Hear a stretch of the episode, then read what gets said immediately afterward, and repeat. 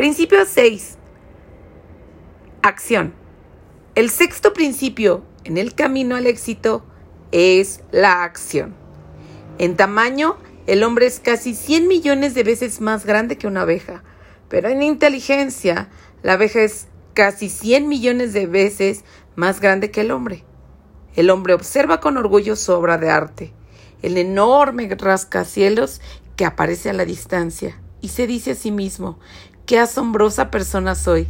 Vean los enormes edificios que he construido.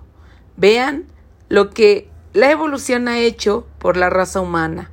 Vean el patrimonio que he creado. La inteligencia abejita que monta guardia a la entrada de su colmena escucha al hombre vanagloriarse y responde, sí, es cierto que has hecho maravillosos cambios sobre la superficie terrestre. Has convertido la tierra en rascacielos, has construido poderosas locomotoras, has conquistado el cielo y has medido la distancia que existe hasta las estrellas. Sin embargo, hay algo que no has hecho a pesar de tus logros, y es descubrir, descubrir el gran potencial que existe en el interior de esa cabeza tuya. Algo más que no has descubierto es el espíritu comunitario. Te falta por descubrir que hay algo más en el mundo por el cual trabajar y es más grande que tu bienestar individual. Trabajas por el, el objetivo egoísta de quitarle a tus compañeros de trabajo aquello que han adquirido. No has descubierto aún el espíritu de la colmena que nosotros, las pequeñas ovejas, observamos.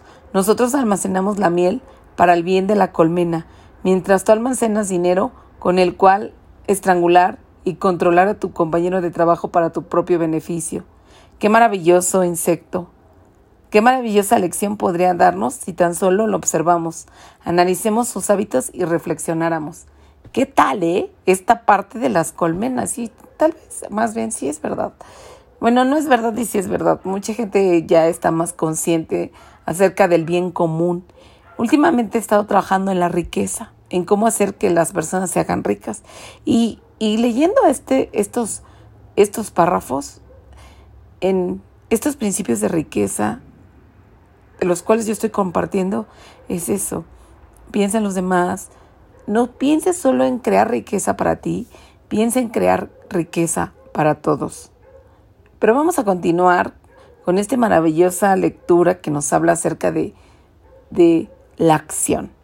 Qué maravilloso insecto. Qué maravillosa lección podrían darnos si tan solo lo observamos y analizamos sus hábitos y reflexionamos. La abeja es el único ser vivo sobre la tierra capaz de controlar y definir el sexo antes de nacimiento. El hombre con toda su sabiduría, con todos sus avances, con todos sus conocimientos sobre biología, fisiología, no pueden predeterminar ni controlar el sexo. La pequeña abeja sí puede hacerlo. Sal y compra un libro sobre abejas y estudialas. Ve a una colmena. Recuéstate frente a ella y observa cómo trabaja. Es un insecto interesante del que puedes aprender cosas muy valiosas. Existen tres tipos de abeja en toda colmena. Una es la abeja reina, que es la madre o la abeja hembra. Ella pone los huevecillos y mantiene viva a la especie. Esa es la única tarea, es su única tarea. Después está el zángano, la abeja macho. Su única función es la de fertilizar los huevos que pone la reina.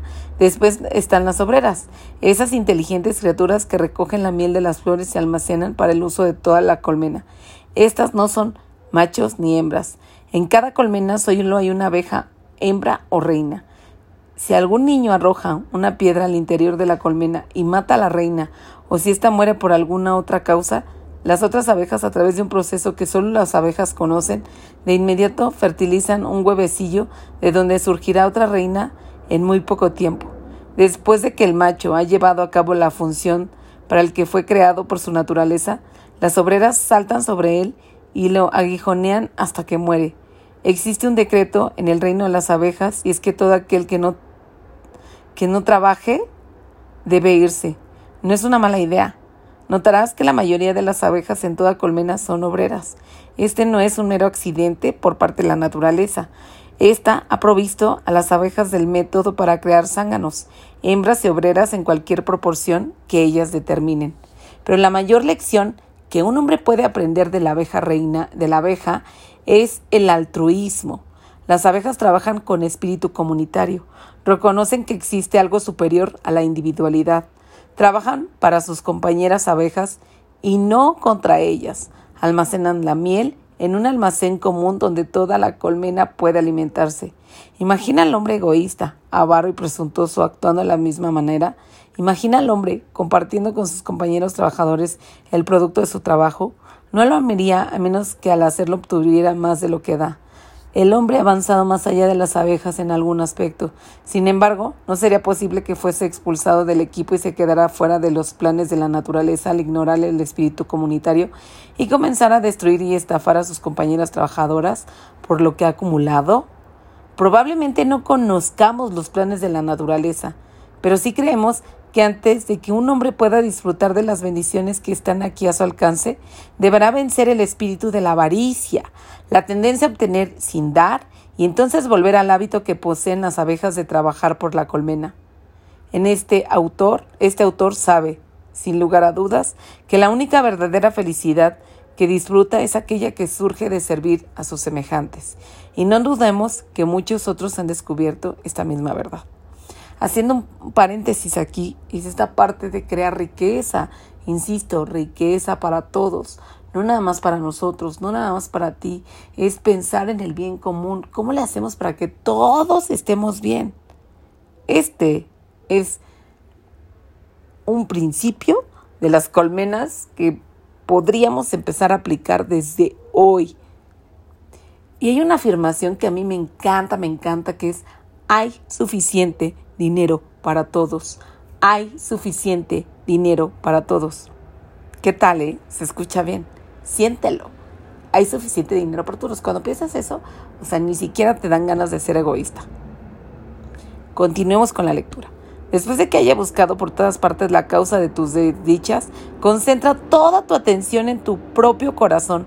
Analiza los pensamientos a los que te has entregado y quizá la encuentres. La regla de oro establece un precepto que es algo más que un simple una simple argumentación. Te pide que salgas y obtengas lo que desees después de dar. No sabemos si el hombre adquirió el concepto establecido en la regla de oro a través de las atareadas abejitas o si la abeja sacara la idea de para su espíritu colmenar de la regla de oro. Lo que sí sabemos es que la ley fundamental en la filosofía de la regla de oro es tan inmutable como la ley de la gravedad que mantiene a los planetas del universo en su sitio. Y ya sea que el hombre sea o no consciente de esta realidad, sus acciones hacia sus semejantes regresan a la al enormemente a él enormemente multiplicadas. Tú atraes de manera constante a los hombres y a las fuerzas que armonizan justamente con tus propios pensamientos y acciones. No se puede escapar de esto porque se encuentra en concordancia con una ley del universo. En todo este antagonismo, en toda esta confusión caótica que acontece entre el llamado capital y el trabajo, observamos una perfecta contraposición al espíritu colmenar. ¿Qué útil lección aprenderían ambos lados de las humildes abejas? Insistimos en creer que el único éxito real proviene del servicio útil, un servicio que les ayude a otros a alcanzar la prosperidad y la felicidad. Cualquier cosa lejana a este tipo de servicio no será un éxito, sino un fracaso. Creemos que la humanidad debe desarrollar el espíritu colmenar antes de avanzar todavía más. Cada vez observamos lo inútil que es tratar de, tratar de obtener sin dar. Antes de tener algo para dar, debemos prepararnos a través de la práctica y del trabajo. Debemos desarrollar el espíritu comunitario. Nuestro argumento está más claramente definido por las palabras de George Harris en su reciente libro titulado Go. Ese relato se centra alrededor de Ben Hur y su carrera de cuadrigas. La gran carrera de día ha llegado casi a su fin. Los, cuadrigueros se aproximan a la última vuelta para terminar frente al palco real. Todo se ve inclinado hacia adelante. No se escucha sonido alguno en todo el coliseo, salvo la acometida de los veloces caballos, el estruendo de las cuadrigas y los gritos de los cuadrigueros. La velocidad es extrema. Ben va en segundo sitio. Se aproxima a la última curva. Los líderes se lanzan hacia adelante. Conductor, cuadriga y caballos, todos pasan por enfrente de Ben. Como un destello, sostiene con firmeza las riendas y literalmente levantando los caballos, lo hace pasar sobre los cuerpos postrados a su paso. Al girar repentinamente ese tramo, Artimidora le grita desde el palco real. ¿Esos brazos? ¿Dónde conseguiste esos brazos? A lo que grita respondió, en los remos de la galara. ¿En los remos de la galara? ¿En qué compartimiento de un tririme? Ben obtuvo los poderosos brazos que lo llevaron a la victoria. Durante años había permanecido esclavizado un enorme remo entre cientos de esclavos, medio desnudo y sudoroso y con un látigo sobre su espalda. Hazlo y tendrás el poder, dijo Emerson. Después de los años trabajó Herculeo de Ben.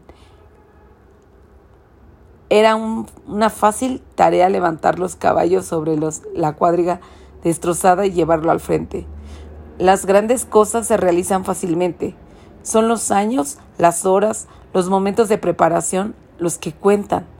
Thomas Edison no pasó 20 minutos probando el valor de la luz incandescente, sino toda una vida buscando el, mejor filamento. Abraham Lincoln escribió el mejor discurso que jamás se haya escrito en inglés, con la dirección de, de Kertinburg en la parte posterior de un sobre, en una hora antes de enviarlo. No obstante el profundo entendimiento, el vasto espíritu, la fina compasión, toda la vida de Lincoln estravecen en cada palabra. Trabaja, constante, pacientemente cada día, y esmérate por alcanzar lo más alto y lo mejor. Los momentos de suprema acción llegarán a ti, así como han llegado a todos esos hombres que llamamos grandes. El camino del éxito es el camino de la batalla. Esmérate por alcanzar la perfección en cada pequeña cosa que hagas, y cuando el gran momento llegue estarás listo. Adquiere tu fuerza con el sudor de tu cuerpo, en la conmoción de tu mente, en, el anhelo de tu alma. Para ganar la carrera primero debes ser un esclavo en el remo de la galera. Y así es, o sea, mucha gente que quiere como saltarse y la verdad es que el éxito no tiene atajos. No hay. No hay atajos, o sea, te hace experto que la práctica, la acción, los fracasos, las lágrimas, el sudor, el chingá, perdí dinero, porque uno dice chingá, así le haces, ¿no? Porque no me salió, o sea, la cagué, se me borrió el programa, tengo que volver a empezar, o sea, no le entiendo a esto y repasar y repasar, caerte.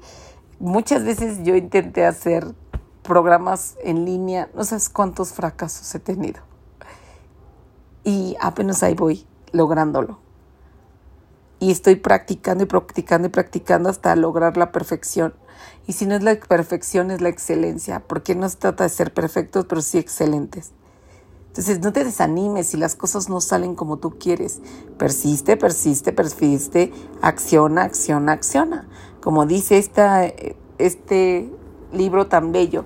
O sea, para que este señor, Ben, ganara la carrera, obvio, primero fue esclavo, por eso tenía esos brazos que lo llevaron al éxito. Y para el éxito, como te decía, no hay atajo. Pero voy a continuar con la lectura. Ya nos falta un párrafo bien chiquitito, pero qué padre, ¿no? La acción. Y qué buenas reflexiones acerca de las colmenas. Y antes de que comience la carrera, ¿qué significa el éxito o el fracaso para ti? Existe una gran lección que podrías aprender de las pequeñas abejas la persistencia. No importa cuántas veces el hombre asalte el almacén de la abeja, esta, con, comenzará todo de nuevo y rebastecerá su suministro de miel. No se ha sabido nunca que la abeja se queje o se lamente porque alguien ha robado los frutos de su trabajo. Qué diferente es la abeja al hombre en este aspecto. Ninguna abeja ha dejado de intentarlo mientras sea capaz de reunir miel. A lo largo de la vida te encontrarás con obstáculos, una y otra vez el fracaso te observará fijamente a la cara. Pero recuerda esto, que existe una gran lección en cada obstáculo que superas y en cada fracaso que venzas. Es parte de la naturaleza poder poner obstáculos en tu camino. O sea, ese es como es normal. Más bien, anormal sería que no estuvieran los obstáculos. Para que cada vez que vas a un, un obstáculo, o sea, no, no dramatices. Es normal, muy normal.